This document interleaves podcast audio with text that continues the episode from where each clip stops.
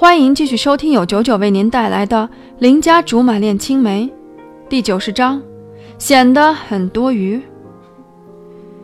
明白，当然明白，貂蝉只不过是分了半天的时间给我，而我却误以为能够取代风贤，原来是还没到重头戏罢了。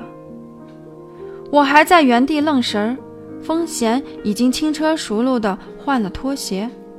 朝客厅走去，边走还边叨叨个没完，主题一直围绕在他多么喜欢我这个员工，还说我是公司里的一股新鲜空气，说我办事效率高，人见人爱什么的，总之是把我从头到脚，连同胸腔里那口陈年老痰都夸得天花乱坠，听得我只想问他，说的是谁？要是我的历任班主任都有这口才，我也就不至于每次拿着家庭联络簿回家都要体验一把棍棒底下出孝子的人伦惨剧了。不过听他这么一说，我好像明白自己为什么会出现在刁叔叔的公司了。那天刁晨问我有没有找到实习的地方，其实就已经埋下了伏笔。对了，上次我送来的汤你喝了吗？风贤话锋一转，高声对着厨房里的貂蝉发问。貂蝉没有抬头，嗯了一声，一会儿之后又说：“汤壶你待会儿带回去吧。还有，你下次煲汤别放那么多盐，对身体不好。”忍不住在心里偷笑。送汤怎么了？虽然之前给貂蝉送的汤不是出自我手，可至少是她喜欢的味道。等会儿，我记得只有我给他送过汤啊，难道我跟风贤合体了？你给貂蝉送过汤？风贤点点头，是啊，上次害他感冒发烧，我有点不好意思，就煲了汤给他。等等，你害他感冒发烧，什么意思？上次我也是因为他生病才过来的，难道是同一次？绝对是。貂蝉很少会生病的。风贤拿出歉疚的表情，悔不当初，小声地说：“之前我在外地工作，跟他在一次会议里认识，感觉很投缘，交换了联系方式。之后我跳槽到这里，对什么都不熟悉。那天要去拜访一个客户，正好碰上貂蝉。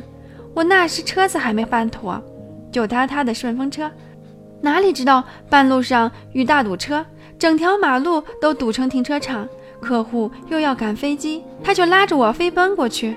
不巧的是，天上雷雨交加，貂蝉竟把自己的外套给我了。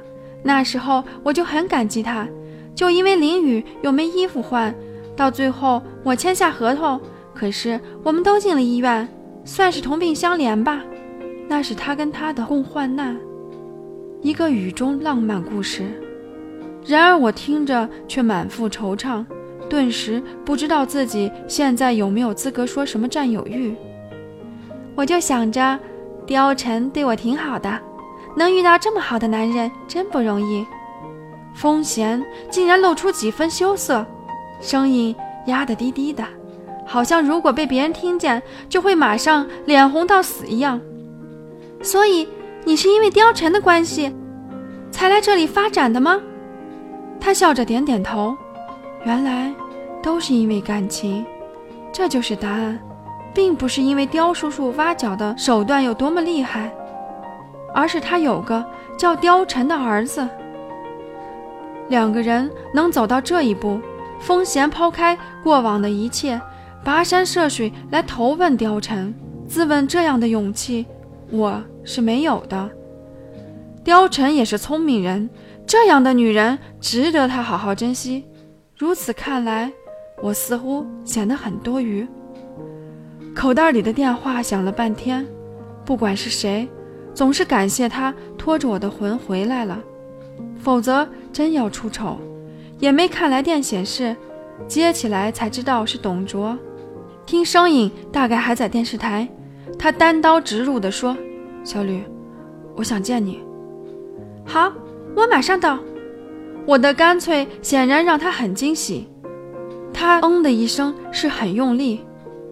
不好意思，我还有事儿，先走了。不敢跟貂蝉道别，可我明明看见他在厨房里忙碌的身影，一下子就定住了。既然这样，好聚好散已经很不错了。